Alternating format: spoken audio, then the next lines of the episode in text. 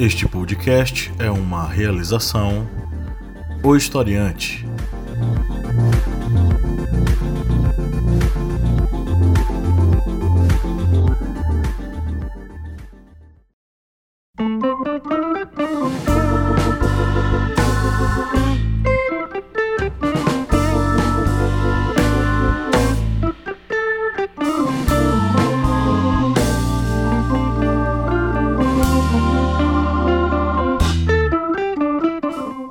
Historiantes, bem-vindos a mais uma minipédia. Eu sou o professor Pablo Magalhães e aqui comigo está o senhor Kleber Roberto. E aí, beleza? Estamos aqui mais uma vez para, nessa minipédia, falar sobre vários assuntos históricos e hoje nós vamos falar sobre um tema que o professor Kleber é meio fanático, né, Kleber? Não sou eu, como eu acho que boa parte das pessoas que estudam história, quando chegam na faculdade, ficam aguardando ali ansiosamente chegar o período em que será falada sobre a Segunda Guerra Mundial. A galera parece que já entra no curso de história querendo falar sobre Mussolini, falar sobre Hitler, mas tem muito chão para chegar até lá, né? É. Mas enfim. É, nessa minipédia nós vamos falar sobre a Segunda Guerra Mundial, dentro aí de vários recortes possíveis, né? A pauta tá aberta, a gente vai descobrir isso ao longo do programa. Mas antes de a gente entrar no nosso, na nossa pauta principal, vamos para os nossos recadinhos. Se você curte nosso conteúdo e já nos acompanha há um bom tempo, já pensou em ser nosso apoiador? É fácil e rápido, vá no apoia.se barra historiante e faça um apoio a partir de R$ reais. Você nos ajuda a manter esse projeto, além de desfrutar de uma série de recompensas do nosso grupo de apoiadores, né? Então você pode ter acesso a sorteios mensais de livros, você pode ter acesso a descontos, em nossos minicursos na nossa plataforma online, você pode ter acesso aos nossos cursos exclusivos para apoiadores no nosso grupo secreto, além de ter a possibilidade de dis- discutir pautas conosco e inclusive participar dos nossos programas aqui, das nossas gravações. Então não perca tempo, vá no apoia.se barra historiante e faça o seu apoio. Conheça a família historiante de podcasts, além desse podcast maravilhoso que você escuta toda semana, você pode escutar também o Correspondente de Guerras, a voz que narra os principais conflitos mundiais ao longo da história, além do podcast das Arretadas, com vozes, olhares e perspectivas femininas e feministas sobre os vários assuntos sociais, políticos, econômicos, filosóficos e por aí vai. Então, em qualquer plataforma de aplicativos, acesse a, a família historiante de podcasts e conheça essa galera maravilhosa que está produzindo conteúdo para você, para fazer com que você reflita e tenha uma observação mais aguçada sobre a sociedade. Seja nosso aluno, acesse a nossa plataforma no site ohistoriante.com.br e faça sua inscrição a partir de R$ 59,90. Você pode se inscrever em vários cursos, o Contrato Social, Fundamentos Filosóficos e Históricos, você pode se inscrever no curso História de Pernambuco, você pode se, se inscrever no minicurso Civilizações Hidráulicas, Egito e Mesopotâmia, é, e por aí vai, né? São vários minicursos disponíveis para você se inscrever. A inscrição é baratinha, R$ 59,90 e os nossos apoiadores têm 40% de desconto se quiserem se inscrever. Então vão lá no ohistoriante.com.br e cliquem no link plataforma que vocês vão encontrar todos os nossos cursos lá. Baixe o nosso aplicativo móvel. Se você curte nosso conteúdo e quer ser o primeiro a receber nossas atualizações, é só baixar o nosso aplicativo lá na Play Store, disponível para usuários Android. É lá onde o podcast sai primeiro, é lá onde nós temos cards de resumo sobre vários assuntos históricos, da, da filosofia e da sociologia também. É lá que você encontra nossos simulados online, é lá que você encontra várias apostilas com resumos sobre os assuntos que você está estudando e uma infinidade de coisas maravilhosas que você só consegue se você acessar lá o nosso aplicativo. Uma dica: acesse nossas aulas em áudio lá no aplicativo, você vai ter a qualquer momento, na palma da sua mão, uma explicação bacana sobre os temas e os conceitos que você está estudando. Né? Então não perca tempo, vai na Play Store e baixe o nosso aplicativo.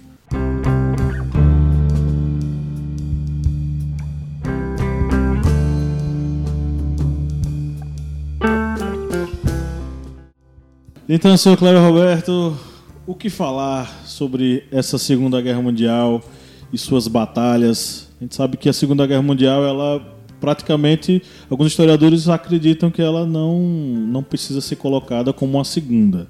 Ela faz parte, juntamente com a primeira, de uma grande guerra, já dizia o velho Eric Hobsbawm. O que dizer sobre isso?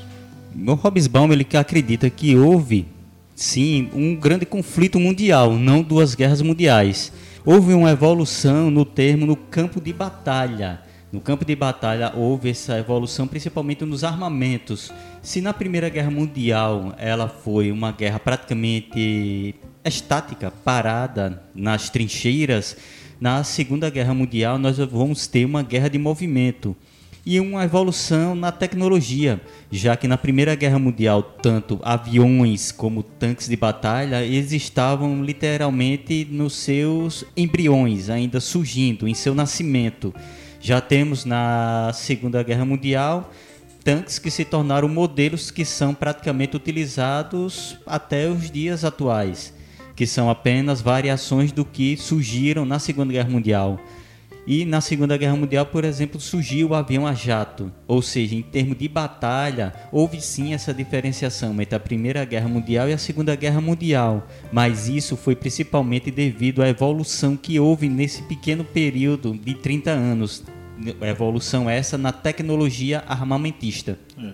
Mas a base principal dessa perspectiva ela está numa nessa na ideia de fazer a manutenção de uma grande guerra entre as duas. Na verdade, não serem duas, seriam uma só, mas na perspectiva ideológica. Exatamente. Só que a gente tem uma, uma novidade ideológica é, típica da Segunda Guerra Mundial, né? que é a, a ascensão dos ideais nazifascistas. Aí você vai ter o nascimento de uma ideia é, belicosa, mas ao mesmo tempo é, ligada a uma ideia de supremacia de um Estado sobre as individualidades, que é uma espécie de contra é, liberalismo. Né? O liberalismo ele venceu no século XIX, ele venceu no século XX até chegar ao período de guerras.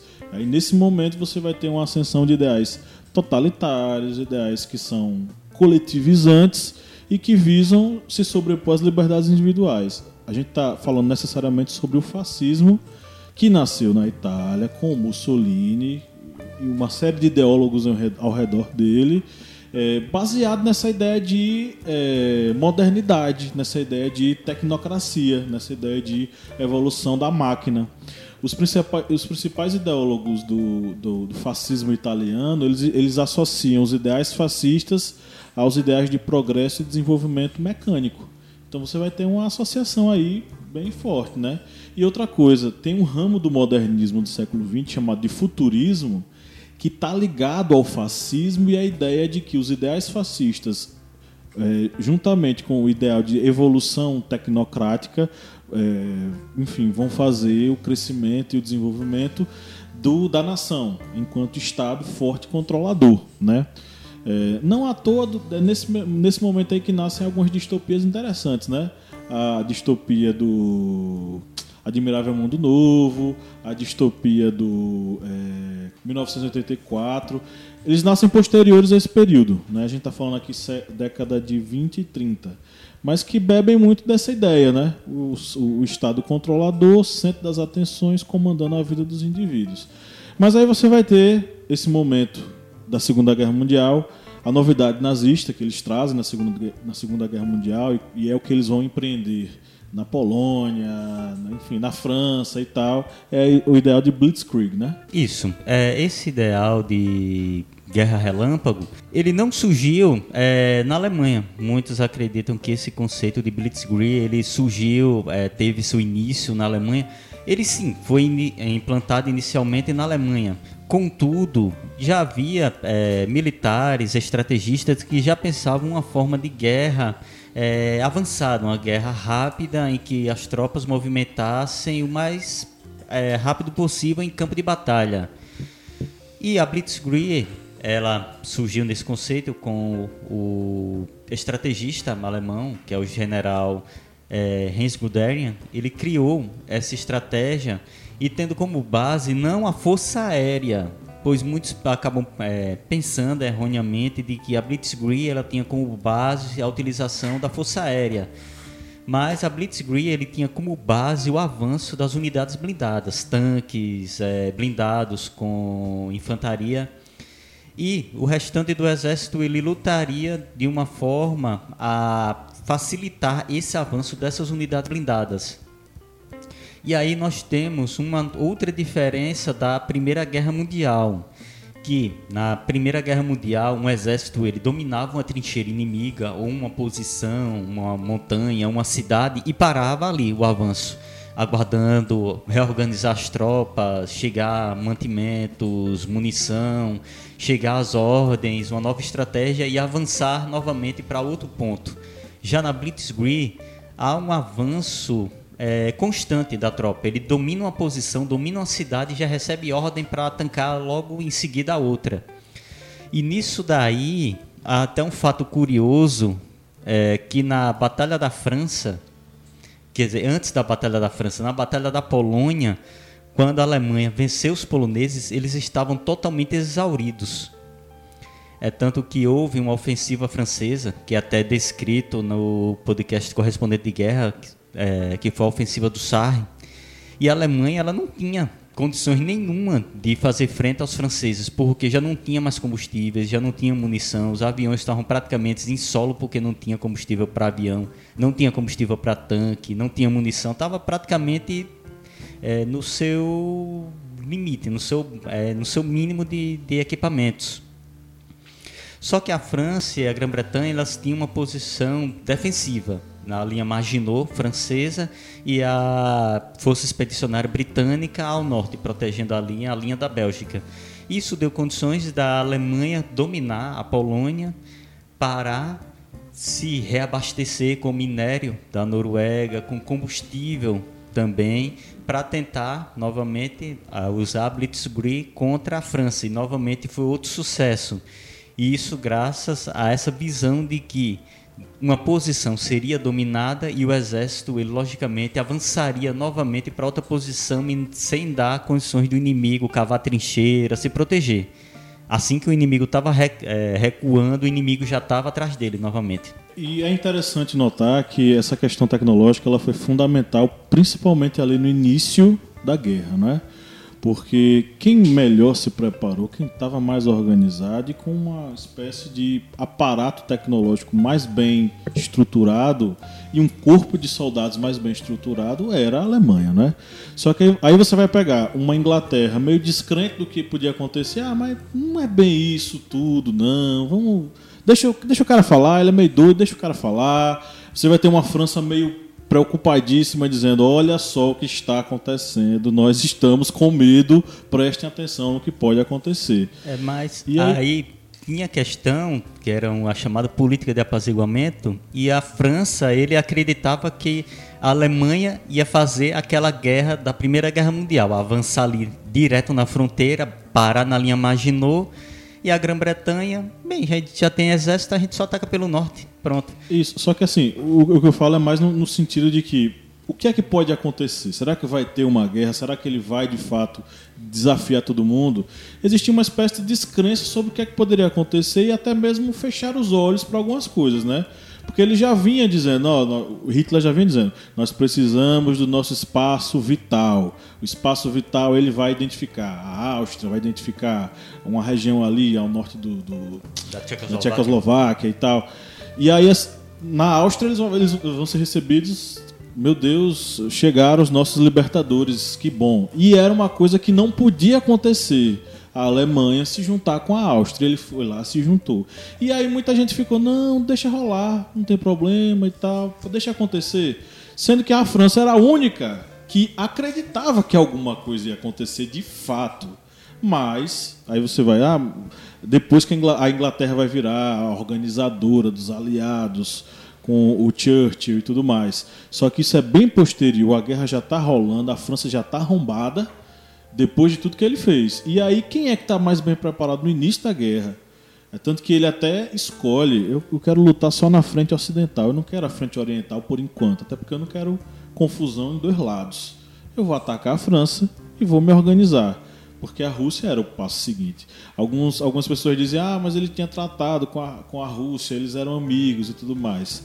É, quem fala isso desconhece a própria ideologia nazista o Hitler ele queria acabar com os marxistas, porque segundo ele, os marxistas roubaram o significado do que era o social, ser social, socialismo. Socialismo para Hitler ele tinha que estar atrelado ao ideal fascista de controle do Estado. Então tem essa questão que causa ainda muita confusão até hoje. Então é, é, inegável que ali naquele momento e com essa perspectiva da Blitzkrieg, a, a Alemanha estivesse mais bem preparada para detonar os, os, os inimigos, né? É, e nesse detalhe, a União Soviética, eles sabiam que a Alemanha ele tinha um poderio militar muito grande. E esse tratado de não agressão, muitos historiadores consideram que era, digamos, é, aqueles 10 segundos do, do boxeador que está no chão, que vai levantar para respirar. É dizer, não, vamos assinar um tratado, vai dar tempo de a gente se rearmar, fazer um exército grande para deter a Alemanha, porque a Alemanha mais cedo ou mais tarde vai nos atacar. Isso já tem muitos oficiais soviéticos já tinham ideia disso, de que não iria demorar um ataque é, da Alemanha contra a União Soviética. Stalin é, é, que acreditava que a Alemanha ainda iria, em algum momento, é, digamos, obedecer o tratado, mas era praticamente de comum acordo que os oficiais soviéticos sabiam que a Alemanha ia atacar a União Soviética a qualquer momento. E houve esse ataque da Alemanha contra a União Soviética. Depois da queda da França, a Alemanha tentou invadir a Grã-Bretanha, é, não conseguiu, através de uma ofensiva que era chamada Blitz, não era mais a Blitzkrieg, era um Blitz, que só foi uma ofensiva aérea para tentar destruir o aparato defensivo britânico, não conseguiu. Aí depois a Alemanha foi lá socorrer a Itália, que tentou invadir a região da Grécia, Albânia, e então a Alemanha aproveitou também para absorver aquela região, já que a Romênia tinha muitos campos de petróleo. E a Blitzkrieg, ela necessita muito de combustível, tem que ter combustível de sobra, porque as unidades blindadas, Força Aérea, não pode parar um minuto. Um minuto que um avião esteja parado e reabastecendo, já dá tempo do inimigo cavar uma trincheira, se proteger, levar uma base antiaérea para algum local. E na Blitzkrieg a ideia era não deixar o inimigo respirar nem um segundo. Era atacar, avançar, avançar e avançar sem parar. É. Nessa brincadeira a linha Maginot praticamente virou a grande piada né, da Segunda é, Guerra Mundial. Eles flanquearam pelo norte porque eles acreditavam que a Bélgica, com a força expedicionária britânica, ia fazer uma frente. A floresta de Ardennes era uma uma barreira natural e foi por ali que o general Heinz Guderian mandou praticamente todo o efetivo é, da Alemanha, da Wehrmacht e das divisões Panzer pela floresta. Quando os franceses perceberam, já estavam quase um milhão de soldados alemães já cruzando a fronteira, entrando na, na França.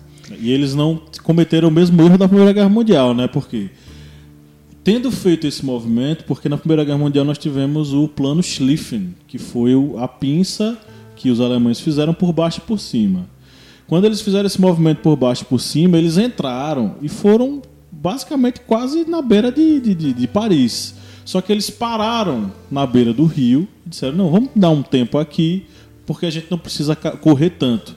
Deu tempo dos ingleses e de alguns aliados chegarem na França e a partir de Paris eles irem até a batalha, se não me engano, no Rio Maine.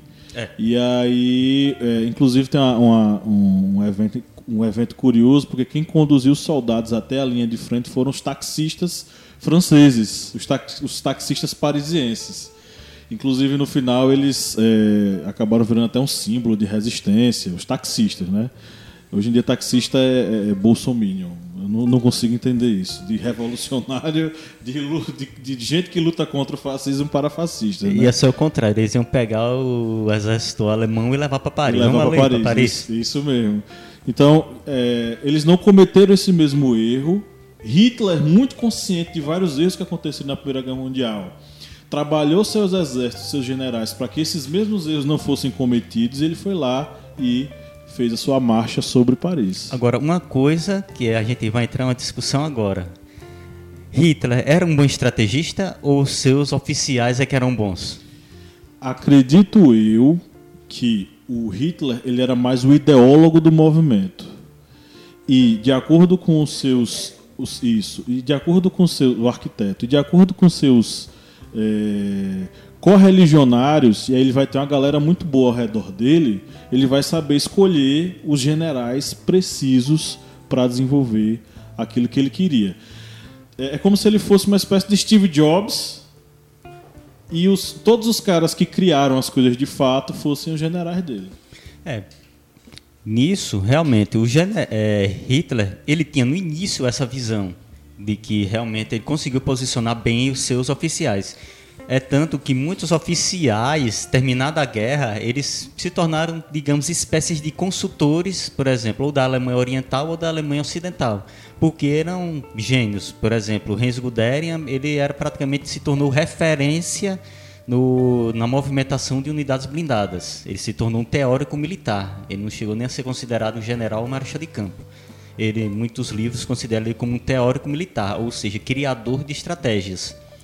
O problema de Hitler é que ele, a partir do momento que houve a ofensiva contra a União Soviética e começou a dar errado as coisas para a Alemanha contra a União Soviética, e começou, digamos, a tomar aquelas ideias mais é, de, de tirano, de ditador, e muitas vezes começou a tirar grandes estrategistas ou oficiais, começar a dispensá-los e colocar gente que não tinha muita ideia na cabeça, mas que era seguidor ferrenho do partido nazista. Mas que também tinha aquela coisa do.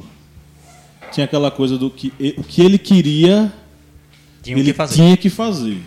Aí se o cara chegasse, ô meu querido, não é bem assim, vai dar merda, vamos organizar aqui de outro jeito.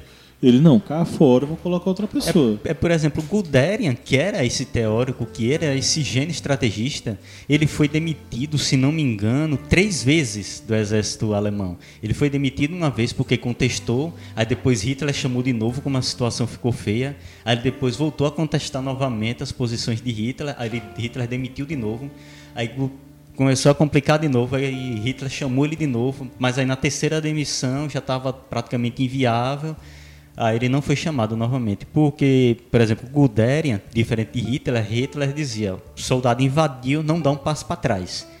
Já os estrategistas, tipo Einstein, eh, Guderian, eh, Rom, Rom, Rommel, eh, Rundstein, eles acreditavam, eram teóricos militares, acreditavam que avançou, não está dando certo, vamos recuar para uma posição defensiva, manter uma posição defensiva para atacar depois. Já Hitler não acreditava que tá ali, tem que ficar ali e lutar até a última bala, até o soldado, até o último soldado, enfim, lutar até o fim. Agora, nessa, nessa perspectiva aí de Hitler, da ideia de que ele queria a todo custo conquistar e tudo mais, é, o que aconteceu na Rússia foi mais, não, foi menos uma estratégia, uma falha de estratégia de ataque, foi menos uma falha de estratégia de ataque do que é, um desejo dele de não, eu quero conquistar a União Soviética a todo custo. Isso. E aí o que aconteceu o que a gente já sabe, né? Porque a União Soviética é um território extremamente enorme, é um mundo ali dentro, né? E aí você vai tentando fazer a guerra relâmpago ponto a ponto. Só que assim, dá até para entender uma guerra relâmpago numa Polônia, dá até para entender uma guerra relâmpago numa França. Agora, e quando o território é enorme? Imagina você correr os 100 metros rasos, sendo que você tem que completar é, 20 quilômetros de corrida. Foi exatamente esse o problema que vamos ter até no correspondente de guerras, nós vamos comentar isso também, já que está saindo do forno a terceira parte sobre a terceira guerra mundial do correspondente de guerras.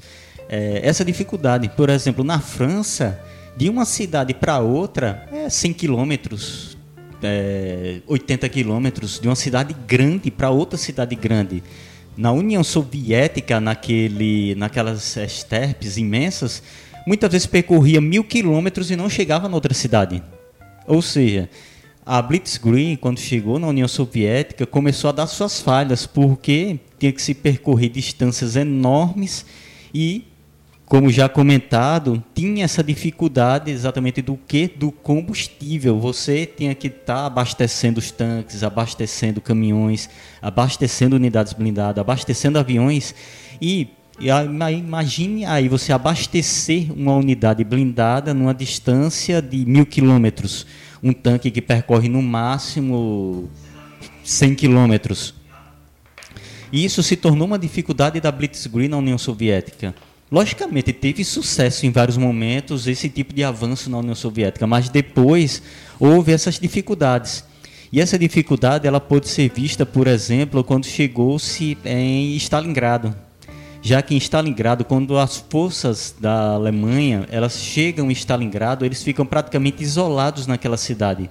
Eles não conseguem mais avançar. Hitler dá a ordem de defender aquela posição até o último soldado, e aí é que surge uma falha do comandante, é, o general é, Paulus, que era o general, general alemão naquela cidade, que ele não recuou. E há vários documentários, historiadores e livros que indicam que a Alemanha ela teria muito mais sucesso se, quando chegasse em Stalingrado, vissem que não tinha mais como avançar, recuasse para uma posição defensiva. Só que o general Paulus era aquele seguidor cego de Hitler. Ele decidiu não dar nenhum passo para trás. Se tivesse que lutar, ia lutar até o fim naquela cidade. É tanto que tem é, o primeiro episódio do correspondente de guerras é sobre a batalha de Stalingrado e é comentado que o marechal de campo von Manstein ele faz uma operação para tentar tirar o exército alemão de Stalingrado. Só que Paulus ele tem a, a ordem de ficar lá até o fim. E Manstein ele chega a 40 quilômetros e recua, porque não tem como manter a ofensiva diante da contraofensiva soviética. É. Essa, contra, essa contraofensiva soviética foi determinante para o final da Segunda Guerra Mundial.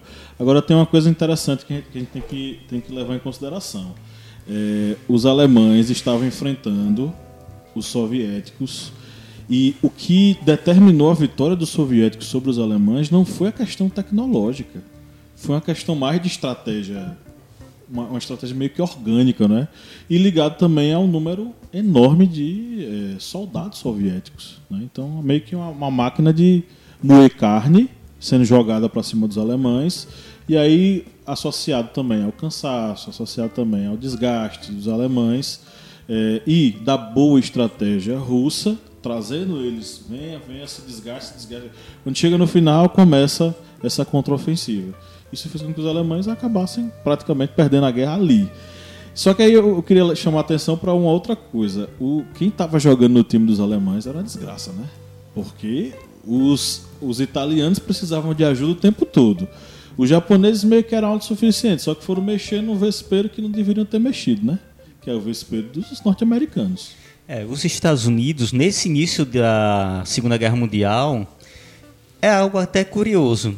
Tanto na Primeira Guerra Mundial como na Segunda Guerra Mundial, os Estados Unidos não tinham preparo militar para o conflito.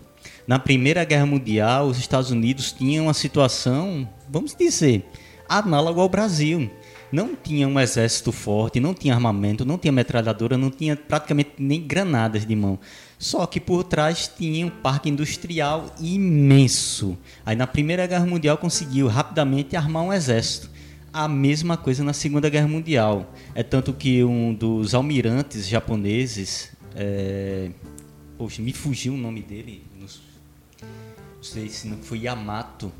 É... ele disse que teria que fazer os Estados Unidos ou assinarem um tratado de paz com os japoneses, um armistício, num período de poucos meses, porque ele sabia que antes de um ano o parque industrial americano conseguiria reverter as condições militares japonesas, ou seja, começaria a produzir mais aviões, mais navios, armar mais soldados, e foi exatamente isso que aconteceu. No início da guerra, os Estados Unidos tomou um cacete atrás do outro.